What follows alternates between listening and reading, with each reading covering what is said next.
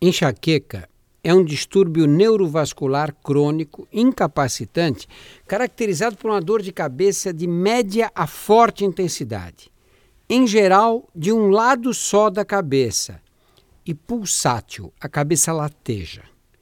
Em 15 a 25% dos casos de enxaqueca, a pessoa percebe quando a crise vai começar.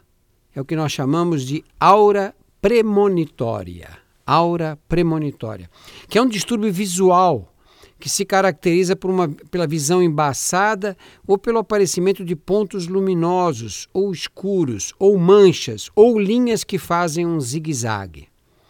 Outro estágio da doença é o chamado pródromo, isto é, mais ou menos 12 horas antes da crise, às vezes até um dia antes, aparecem sinais da enxaqueca, mas sem dor caracterizados assim por irritabilidade, um incômodo à luz, fotofobia, né?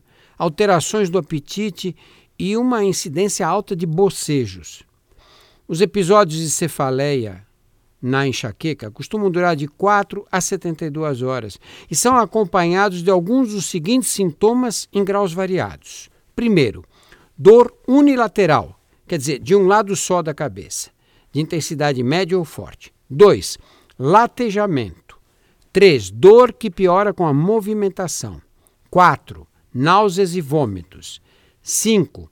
Sensibilidade excessiva à luz, ao som ou ao movimento. Existem três fatores praticamente universais que disparam as crises de enxaqueca. O primeiro é ficar sem comer. O segundo é a ingestão de bebidas alcoólicas, de vinho tinto principalmente. E o terceiro, o alto consumo de cafeína, substância encontrada não apenas no café, mas também no chocolate, nos refrigerantes do tipo cola e no chá preto, por exemplo.